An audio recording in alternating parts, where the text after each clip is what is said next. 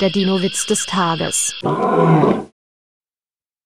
Ein kleiner Apatosaurus kommt zu seiner Mutter gelaufen und sagt, der Diplodocus hat einfach meinen Blattsalat aufgefressen. Da fragt die Mutter, mit Absicht?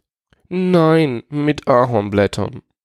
Der Dinowitz des Tages ist eine Teenager-Sex-Beichte-Produktion aus dem Jahr 2021.